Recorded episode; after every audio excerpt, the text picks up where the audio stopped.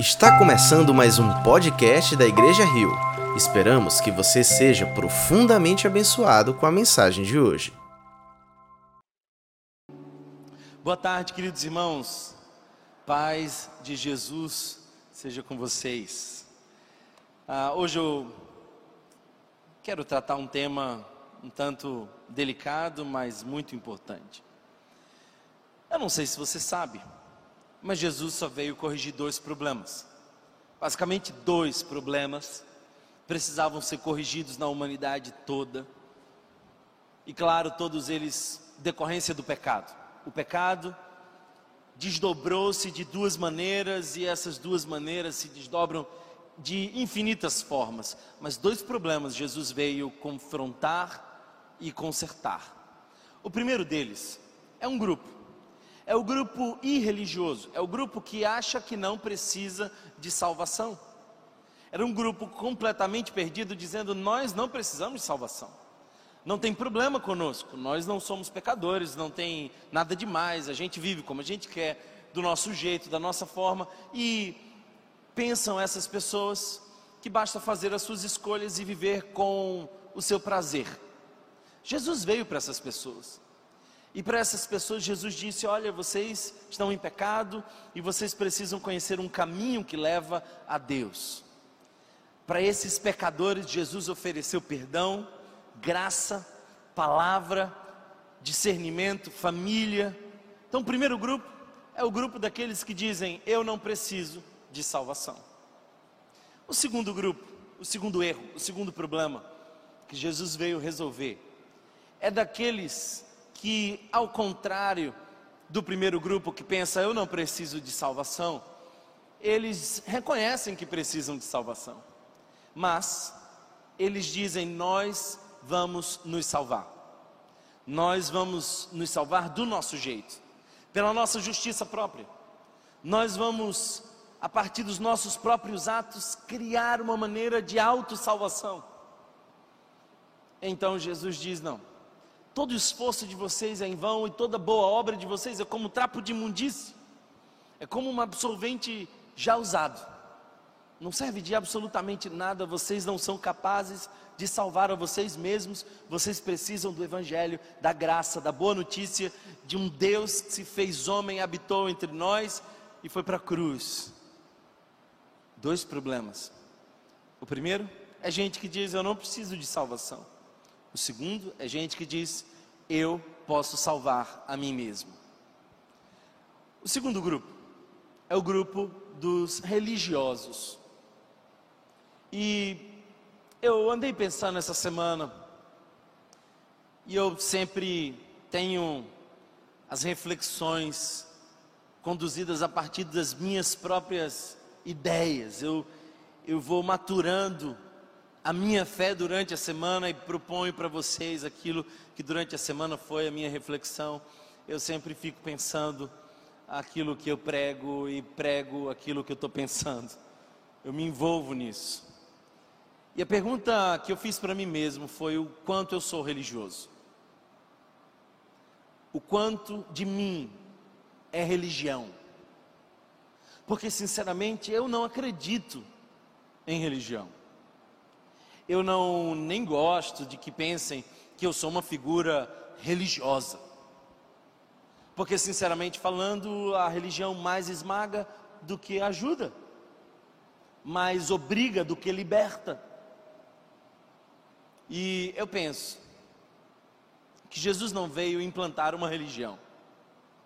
Se assim o fosse, nós, obedecendo cada um de seus mandamentos, conduziríamos a nossa própria salvação e não precisaria da sua morte na cruz do Calvário. A nossa necessidade de salvação vai muito além do que o nosso esforço religioso. Mas eu fiquei pensando, o quanto de religião tem em mim? O quão religioso eu sou? E é engraçado porque nós somos muito rápidos em apontar o outro a religião do outro, o pecado do outro, o problema do outro.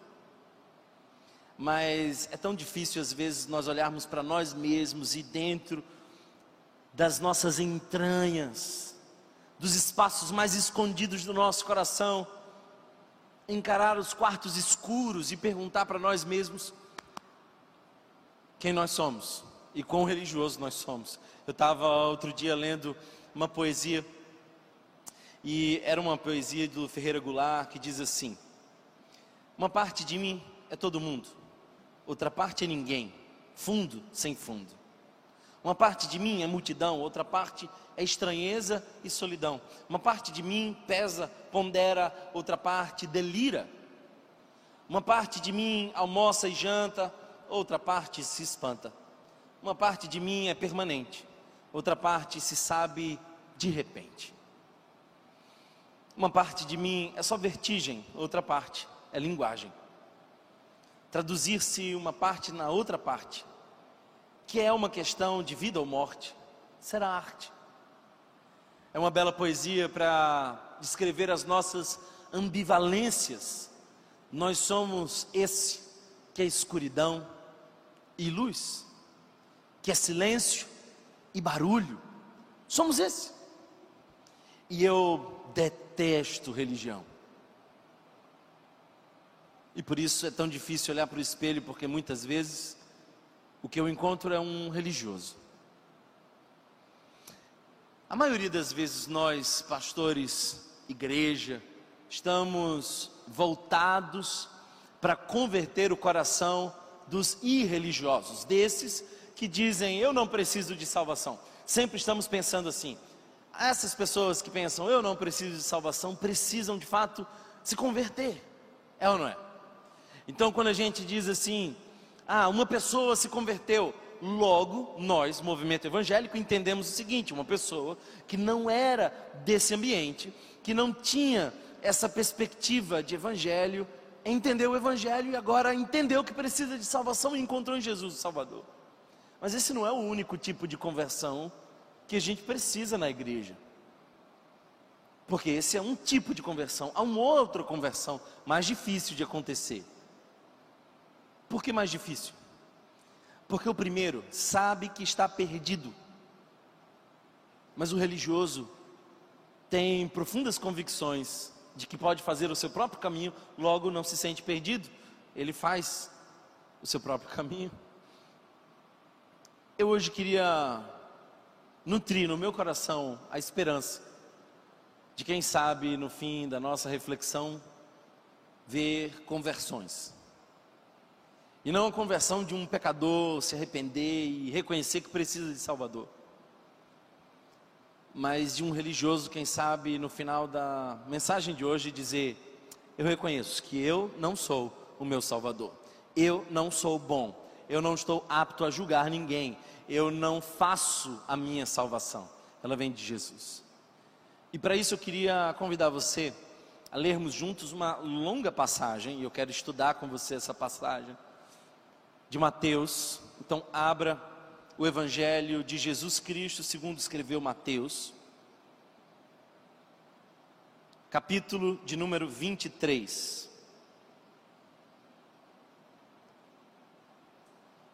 Mateus, capítulo de número 23.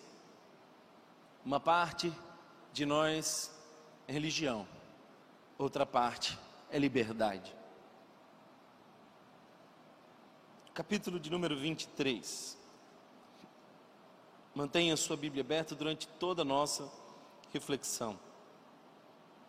Talvez você me diga logo de cara o seguinte: Ah, Thomas, esse papo de converter o religioso, esse negócio não é para mim, eu não sou religioso. Talvez você diga isso, e é natural que você diga isso. E você diz pensando o seguinte: olha, o meu nível de envolvimento com a religião é pouco. Mas deixe-me dizer uma coisa para você: nós somos naturalmente religiosos. Nós naturalmente somos religiosos. E é interessante que eu já vi muita gente religiosa que sequer estava dentro do ambiente de uma igreja, mas era religiosa. Então, a sua postura religiosa independe do seu envolvimento com a religião. Logo, você pode ter um envolvimento baixíssimo com a religião e ainda assim ter um nível de religiosidade muito alta. Você não é o seu próprio Salvador. Vamos juntos, capítulo de número 23. E eu quero ler com você e a cada verso, parar um pouco, refletir. Eu quero basicamente ler esse texto com vocês. Não quero não quero tomar tanto tempo para trazer as minhas ideias, basicamente uma leitura conjunta, tentando entender as características de um ser religioso. E eu quero aqui afirmar que esse texto nos propõe pelo menos 12 características de uma pessoa religiosa. E eu não quero com a religião dizer de um ajuntamento, de uma classificação. O religioso é um arquétipo. Lembre sempre dos fariseus. Jesus estava entre os pecadores, mas também estava entre os religiosos da época, fariseus, saduceus, homens da religião, que talvez tinham boas práticas, mas não tinham boas intenções. O problema do evangelho não é solucionado quando você faz a coisa certa. O problema do Evangelho é solucionado em nós. Aliás, o nosso problema é solucionado com o Evangelho quando nossa intenção é convertida, irmãos. Eu vou repetir isso porque talvez não tenha ficado claro. Deus não fica satisfeito quando você faz apenas a coisa certa. Não basta para Deus você fazer a coisa certa você tem que fazer a coisa certa, pela motivação certa. A intenção que você tem para fazer o que você faz é tão importante quanto o que você faz. Tem gente que diz assim: ah, não preciso fazer a coisa certa. Precisa. Mas tem gente que está dizendo assim: eu só faço a coisa certa. Não, não, não. É mais que isso. Você pode fazer a coisa certa pela razão errada e os religiosos caem muito nesse erro. Doze características. A primeira dela está nos três primeiros versos. Observe o verso primeiro que diz assim: Então Jesus disse à multidão e aos seus discípulos: Os mestres da lei e os fariseus se assentam na cadeira de Moisés. O que é isso? Eles estavam apegados à lei, eles estavam atentos ao Antigo Testamento, a todas as nuances da lei. Eles sentavam na cadeira de Moisés porque eles se sentiam herdeiros da lei. Jesus está dizendo: eles sentam nessas cadeiras, obedeçam-lhes e façam tudo o que ele lhes dizem. Ou seja, o que os religiosos dizem não é ruim. Eles dizem a verdade. Eles falam a verdade, mas olha só que coisa interessante, não façam o que eles fazem. Entre falar a verdade e viver a verdade, há uma grande diferença. Jesus está dizendo: não façam o que eles fazem, pois não praticam o que pregam. Não praticam o que pregam. A religiosidade tem como uma das características fundamentais a hipocrisia. Seres hipócritas muitas vezes encontram na religiosidade uma maneira de se esconder. Então dizem a verdade, anunciam a verdade, mas não vivem a verdade. E não poucas vezes eu encontrei pessoas que sabiam muito e ensinavam muito, mas não viviam de acordo com a sua própria fé. E a palavra hipocrisia que Jesus usa diversas vezes nesse texto, nós vamos ver isso. É hipócrites. É uma palavra grega para anunciar aquele que usava uma máscara numa num teatro. Então é aquele que aparenta uma coisa, mas é outra. É hipócrites. É um ator. E olha, a religião é uma grande peça de teatro para muita gente. Ficam fazendo esses teatros, são personagens, mas não vivem a verdade.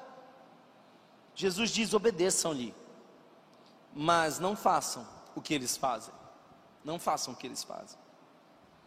Primeira característica da religiosidade: hipocrisia. Gente que vive essa incoerência de dizer, mas de não praticar.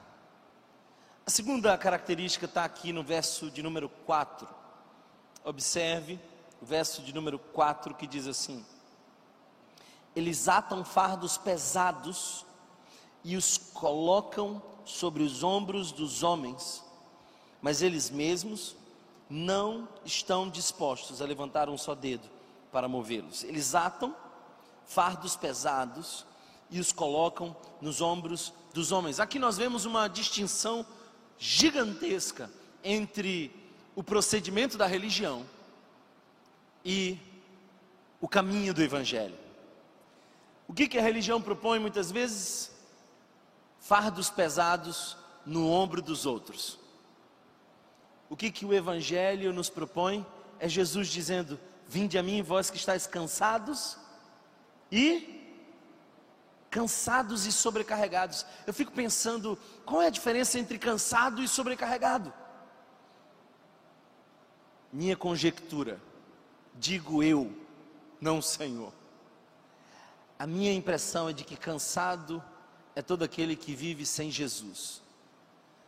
Sobrecarregado é aquele que, além de não viver na presença de Jesus, ainda vive na presença da religião sobrecarrega, esmaga, pesa, porque a religião é rápida em atar fardos pesados e colocar no ombro do, do outro. Alguém está entendendo o que eu quero dizer? Então, qual é a segunda característica dessa religiosidade que Jesus está questionando e condenando? A segunda característica é o legalismo é gente que anda com fita métrica, é gente que anda julgando, anda com uma prancheta dizendo: hum, que atitude mais desnecessária. Eu não diria assim, eu não faria desse jeito, essa música é estranha. Legalismo, proíbem o que a Bíblia não proíbe. Esmagam pessoas com leis feitas por homens criam normas que Deus nunca nos mandou. Fardos pesados nos ombros dos outros, nada mais explica tão bem a religiosidade do que isso. Fardos pesados nos ombros dos outros. Essa é a antítese do Evangelho. Olha que coisa linda. A religiosidade é fardo pesado no ombro dos outros. O Evangelho é a cruz que era minha no ombro de Cristo. É ou não é lindo? Terceira característica da religiosidade nós vemos no verso 4. Ainda no final desse verso que nós lemos, diz assim: Eles não movem sequer um dedo para ajudar. Eles atam fardos pesados, mas não estão dispostos a levantar um só dedo para movê-los. Terceira característica da religiosidade é a falta de sensibilidade. Falta de sensibilidade. Parece, irmãos, que quanto mais religioso é o indivíduo, menos ele celebra. Quanto mais religioso é o indivíduo, menos ele faz festa. E olha que coisa interessante, Jesus conta uma parábola, e essa parábola traz dois arquétipos desses dois problemas que Jesus veio resolver. O primeiro é de um jovem que diz ao seu pai: Olha, para mim você está morto e eu quero viver do meu próprio jeito, e eu quero que você tenha, mas eu não quero você, eu quero fazer o meu próprio caminho. Ele é o irreligioso, ele é aquele que quer viver do seu próprio jeito, e ele vai, e todos nós sabemos, conhecemos a parábola por ele. Mas a parábola não fala de um filho só, fala de dois filhos. O que nós chamamos de o filho pródigo, esse que sai, gasta o dinheiro com prostitutas, esse que vai para todos os lugares que não deveria ir, rompe todas as leis, passa as fronteiras, mas um dia ele volta. E quando ele volta, ele encontra o pai esperando por ele, mas encontra um irmão chateado, revoltado, que se recusa a entrar numa festa para celebrar o seu irmão que voltou. Essa é uma leitura interessante do nosso dia a dia, da nossa vida, de maneira geral. O religioso não celebra a volta do pecador. De maneira geral, o que eu percebo é que o religioso é aquele que não move um dedo. Esse irmão mais novo saiu de casa e o mais velho não foi buscá-lo. Já percebeu isso? Já percebeu que o. Imagina que seu irmão mais novo foge de casa e vai se meter com drogas, com prostituição, ele passa todos os limites. O que, que você faz? Ignora? Ou você tenta resgatá-lo? Qual que deve ser a nossa atitude? A nossa atitude deve ser a do irmão mais novo, que vai para as festas, que gasta de maneira irresponsável, que se lança no pecado? Ou deve ser a atitude do irmão mais velho que fica em casa, que não celebra, que obedece ao pai, mas não desfruta dele?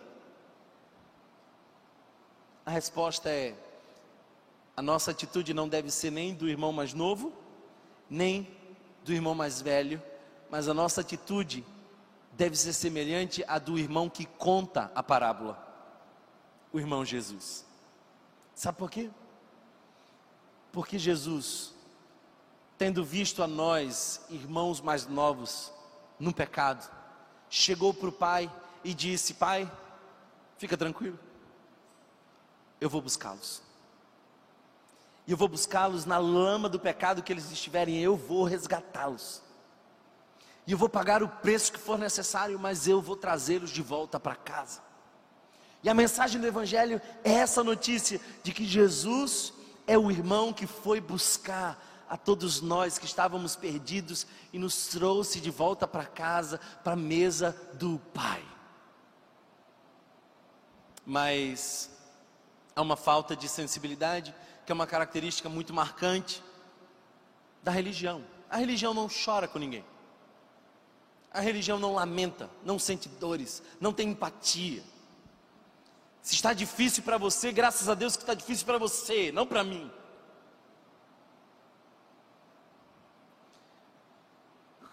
Quarta característica dos religiosos está no verso 5 e 6. Quarta característica nos versos 5 e 6. Observe isso.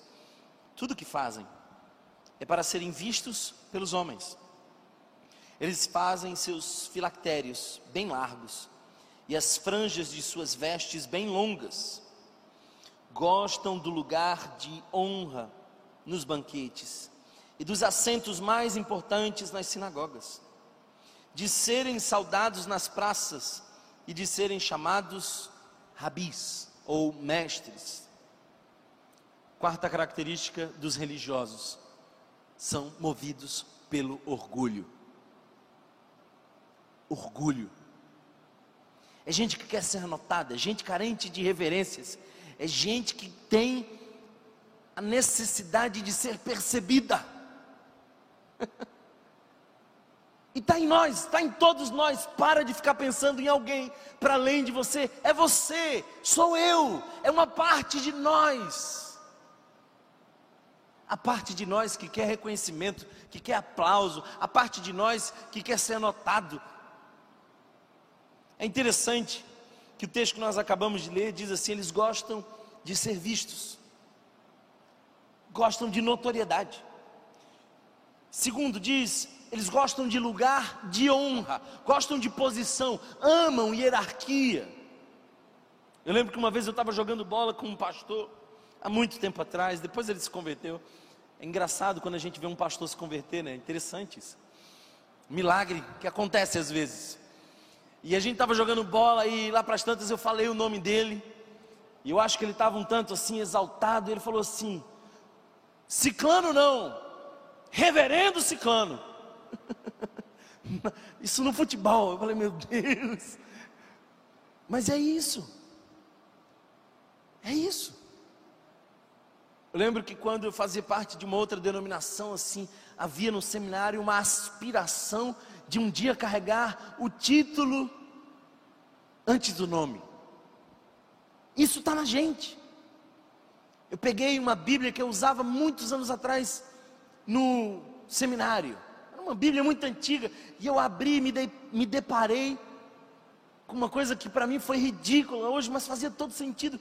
Eu coloquei um nome bem grande assim, Reverendo Thomas. Meu Deus, como Jesus foi bom comigo e me mostrou. Mas esses lugares de honras que os religiosos gostam. É interessante porque Jesus fala das roupas, dos filactérios, das franjas. Há uma estética diferente, há uma coisa que denota distância. Orgulho. A necessidade de ser percebido, vaidade nada mais que vaidade. É interessante que quanto mais somos discípulos de Jesus, mais dizemos, como dizia João, que diminua eu e que tu cresças. Quanto mais somos discípulos da religião, mais buscamos lugares e notoriedades. E se não é o bastante, a gente bota umas cadeiras assim na frente, para que todo mundo fique olhando assim para a gente, enquanto a gente cultua. Meu Deus, que negócio desconfortável. Fui pregar numa igreja assim há um tempo atrás, e a gente era obrigado a sentar assim na frente, e a sensação que eu tinha é que todo mundo estava olhando para mim, aquilo me deixava constrangido, não conseguia cultuar direito, porque a impressão que eu tinha é de que as pessoas estavam olhando para onde não deviam olhar. Alguém entende essa palavra? Vaidade. E é interessante que no verso 8 em diante, nós vamos observar algumas falas duras de Jesus. Falas duras. E a partir do verso 13, nós vamos observar algumas expressões que eram muito próprias do profeta Isaías. O profeta Isaías usava essas expressões. Ai de até o capítulo 5, Isaías está o tempo inteiro dizendo: ai dos bebedores de vinho, ai dos prostitutos, ai dos. Ai, é uma expressão de uma denúncia carregada de um lamento. É a mesma expressão que, por exemplo, no capítulo 2, Abacuque usa: ai de. E Jesus, por oito vezes, usa essa expressão. Oito vezes. Oito vezes Jesus diz, ai.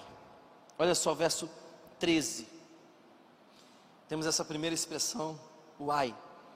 Ai de vocês, mestres da lei e fariseus hipócritas. Vocês fecham o reino dos céus diante dos homens. Vocês mesmos não entram nem deixam entrar aqueles que gostariam de fazê-lo. Olha só que coisa interessante.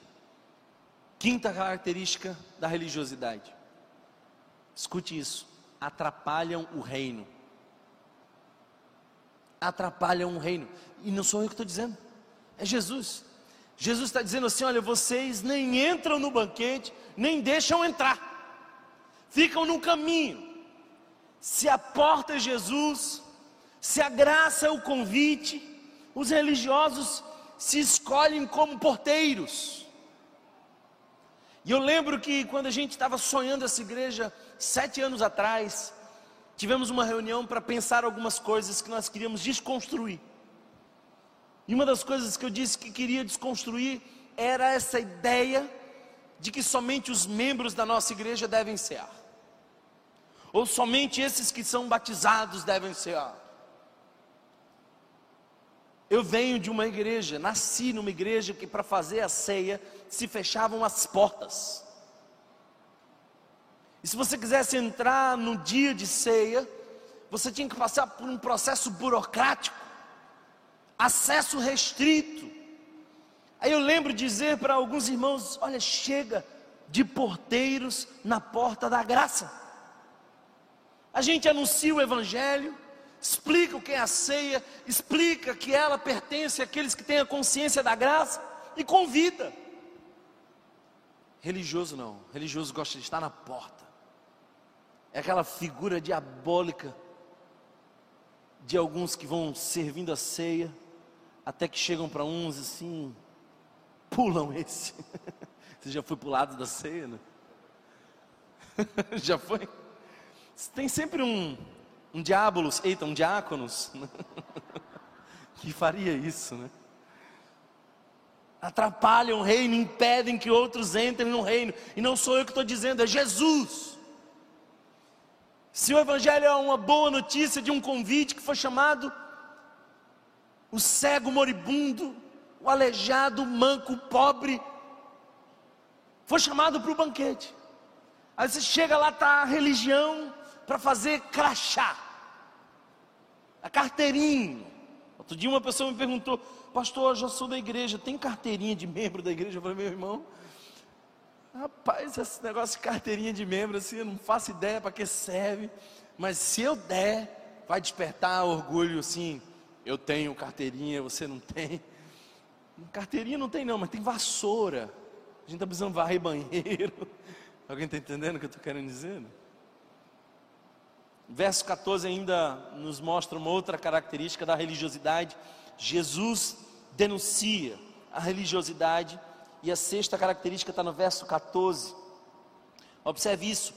Segundo ai, né, de Jesus, ai de vocês, mestres da lei e fariseus hipócritas, vocês devoram as casas das viúvas e para disfarçar fazem longas orações, por isso serão castigados mais severamente. Ai dos religiosos, porque serão castigados mais severamente. Sabe, queridos irmãos, essa expressão de devorar as viúvas, muito provavelmente vem do fato de que algumas viúvas que precisavam de oração, oração chamavam os fariseus. E os fariseus cobravam pelo tempo de oração.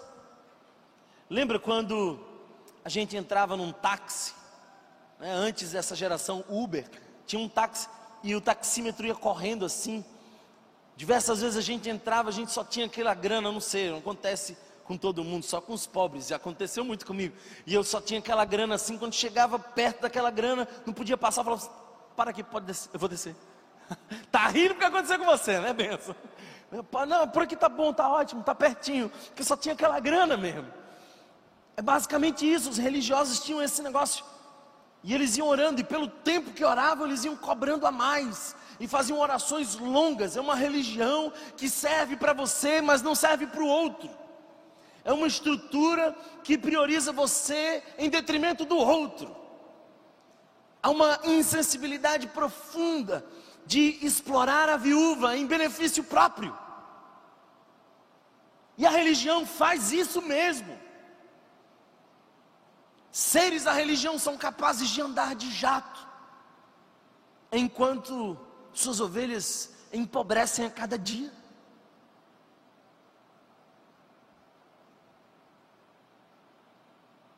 E Jesus está dizendo assim: o rigor será maior com vocês, porque vocês abusam da viúva, e a espiritualidade de vocês é para consumo próprio, não abençoa ninguém. A sexta característica são intenções corrompidas. É o mercenário. Jesus denuncia ele diz: o bom pastor dá a vida pelas suas ovelhas, mas um funcionário, um mercenário, é a palavra que ele usa ali, recebe o dinheiro, mas quando tem o um risco, quando tem um perigo, ele foge e deixa as ovelhas. Sétima característica da religiosidade, verso 15. Observe o verso 15, é o terceiro ai. Ai de vocês, mestres da lei e fariseus hipócritas, porque percorrem terra e mar para fazer um convertido, e quando conseguem, vocês o tornam duas vezes mais filho do inferno do que vocês. Olha só que coisa forte.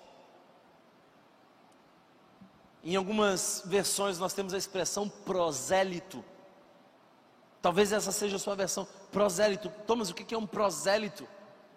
O que, que Jesus está dizendo com isso? Os fariseus não medem esforços para alcançar. E quando alcançam, Jesus está dizendo que ele torna o alcançado duas vezes mais filho do inferno do que ele. O que, que é isso? Eu penso, irmãos, que Jesus estava dizendo o seguinte: vocês fazem esforços para mudar o comportamento, mas não alcançam a consciência. É isso que é um prosélito. O que é um prosélito? Prosélito é aquele que foi transformado no seu comportamento, mas não foi transformado na sua consciência. Prosélito é alguém que anda com a Bíblia debaixo do braço, mas ainda pensa com a mentalidade do mundo. Prosélito agora é alguém que se veste de crente, mas o coração ainda segue corrompido, pedindo a Deus aquilo que ele gostaria de ter para o seu próprio prazer. Ele mudou de idolatria, fez de Deus um ídolo. O prosélito é essa figura que parece, a estética foi transformada, comportamento, o indivíduo aprendeu a dar a paz do Senhor, mas ele não é a paz do Senhor quando ele entra no lar. Já conheceu alguém assim, não? Os paz do Senhor. Aí o cara chega em casa e tudo que não chega com ele é a paz.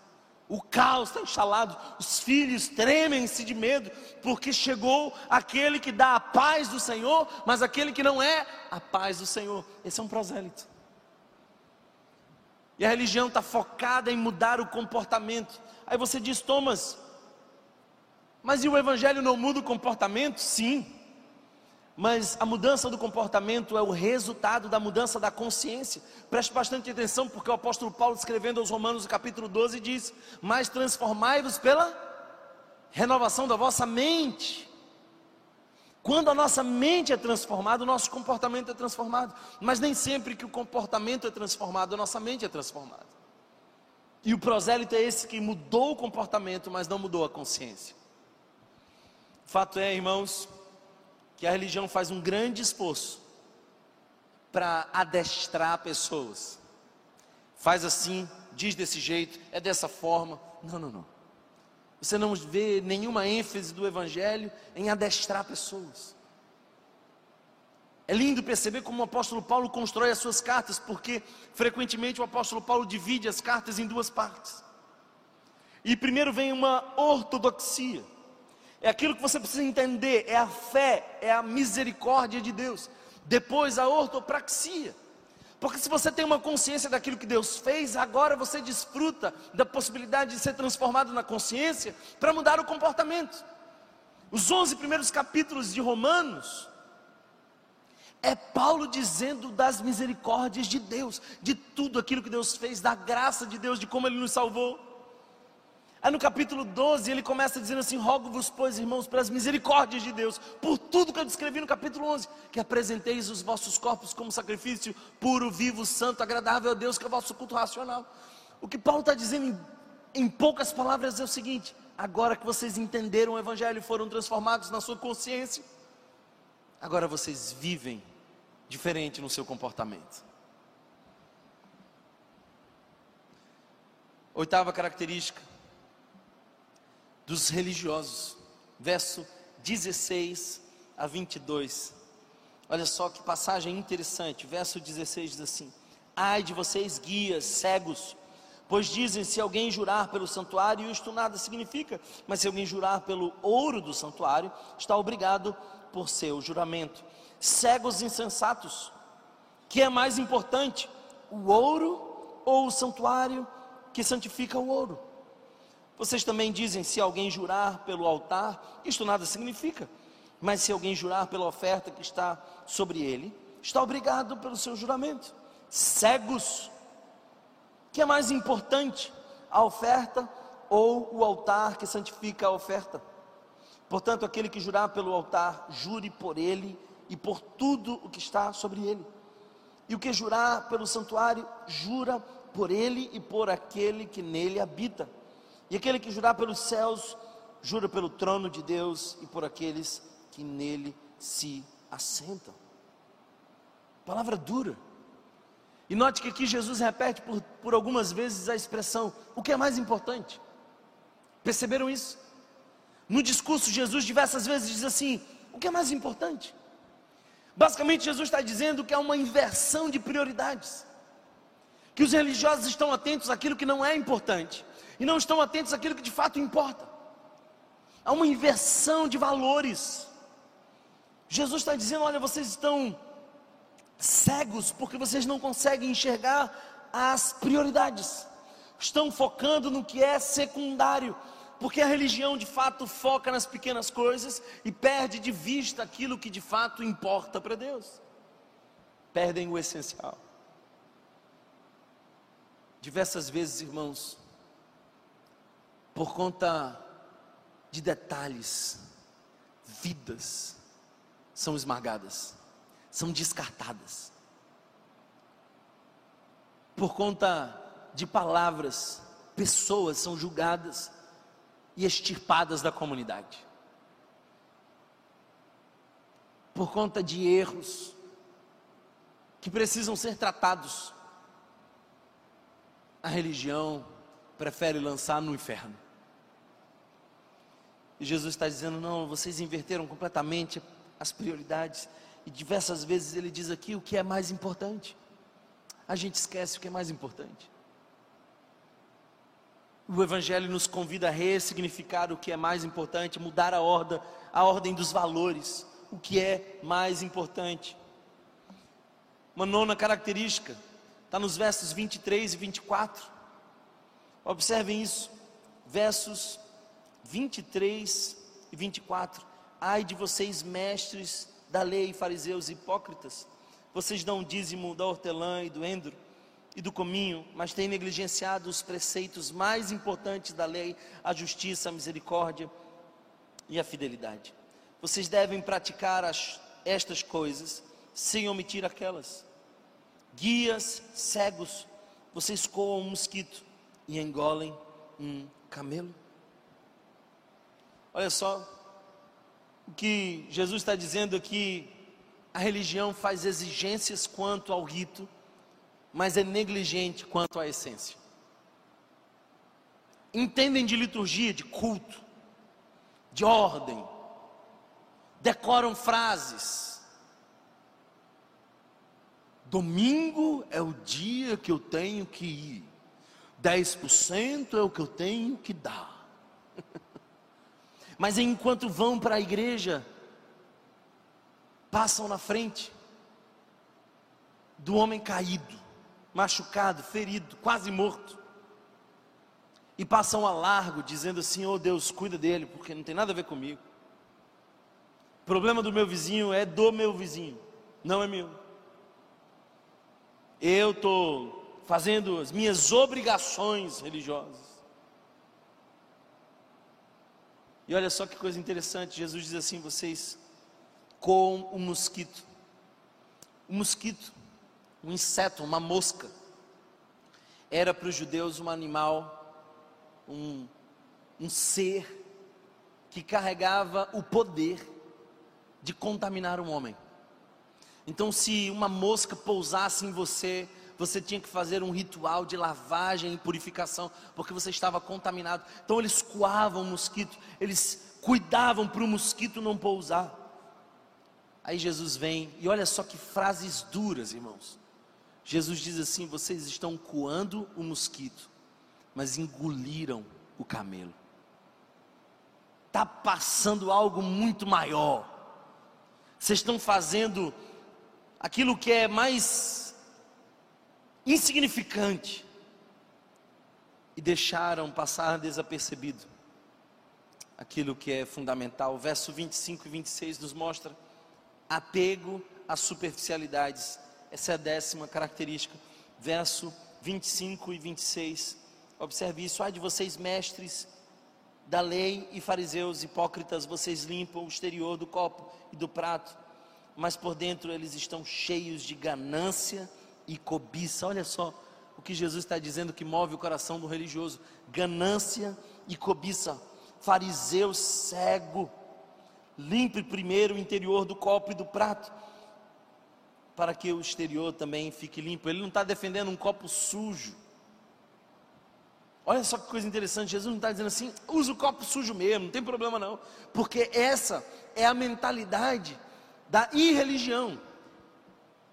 É aquele primeiro grupo que diria assim: ah, não tem nem sujo nem limpo, não existe certo nem errado, o copo você pode tomar como você quiser. Ele está dizendo: não, não, não. A religião está limpando por fora e deixando sujo por dentro.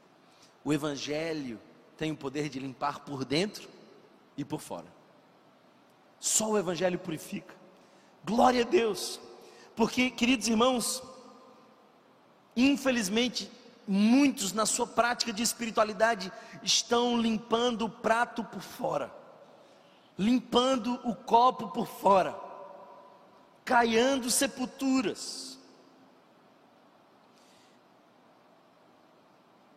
Fariseu cego. Ai de vocês, ai de vocês. Olha só o que está no verso 27 e 28, penúltima característica, penúltima característica da religião, dos religiosos. Verso 27 e 28 diz assim: Ai de vocês, mestre da lei e fariseus hipócritas, vocês são como sepulcros caiados, bonitos por fora mas por dentro estão cheios de ossos e de todo tipo de imundície. Assim são vocês por fora, parecem justos ao povo, mas por dentro estão cheios de hipocrisia e maldade. Olha que denúncia. Jesus está dizendo assim: vocês são experts na estética, mas desprezam a ética. Não poucas vezes eu vi assim figuras moralistas é aquele irmão que chega e fala assim: é um absurdo que aquela irmãzinha está usando de roupa. Olha, vocês, como igreja, precisam resolver isso, tratar esse negócio, tem que excluir essa mulher. Aí, meses depois, a gente descobre que aquele irmãozinho que quer esmagar os outros, era o mesmo que na calada da noite fugia de casa e tinha suas mazelas como sepulcro caiado. Jesus está usando a cultura judaica para denunciar os religiosos, porque um lugar onde havia um morto, mesmo que em putrefação, era um lugar contaminado. Então o que que os judeus faziam? Passavam cal nas sepulturas, em tudo que era lugar que continha um corpo em decomposição, eles passavam, porque onde havia aquele lugar, eles não pisavam. Olha só, a preocupação com a purificação. Aí Jesus diz assim: vocês estão tão focados nessa estética de purificação, mas por dentro há um bordel na alma, por dentro há uma bagunça completa. Ah, queridos irmãos, Jesus é forte nas suas afirmações. E ele diz: que, que os religiosos têm interesses corrompidos, estão internamente corrompidos. Internamente corrompidos. Por último, verso 29 a 32. Verso 29 a 32 diz: Ai de vocês, ai de vocês. É a é a última expressão de Jesus de condenação. Ai de vocês, mestres da lei, fariseus hipócritas, vocês edificam os túmulos dos profetas e adornam os monumentos dos justos. E dizem: se tivéssemos vivido no tempo dos nossos antepassados, não teríamos tomado parte com eles no derramamento de sangue dos profetas. Assim vocês testemunham contra si mesmos que são descendentes dos que assassinaram os profetas. Acabem, pois, de encher a medida do pecado do seu dos seus antepassados, serpentes, raça de víboras. Olha só, discurso duro de Jesus. Como vocês escaparão da condenação ao inferno? Eu termino com isso. Uma última característica da religiosidade desses seres religiosos é a incredulidade. Incredulidade. Trabalham com instâncias de justiça própria. São pessoas que estão tão focadas em fazer por si mesmos. Querem, sal querem salvar-se. Então não desenvolvem a fé. Não creem. Dizem: "Ah, se nós estivéssemos no tempo dos nossos antepassados, nós não participaríamos do assassinato dos profetas. Mas olha só que coisa interessante: quem é que mata Jesus? Os religiosos.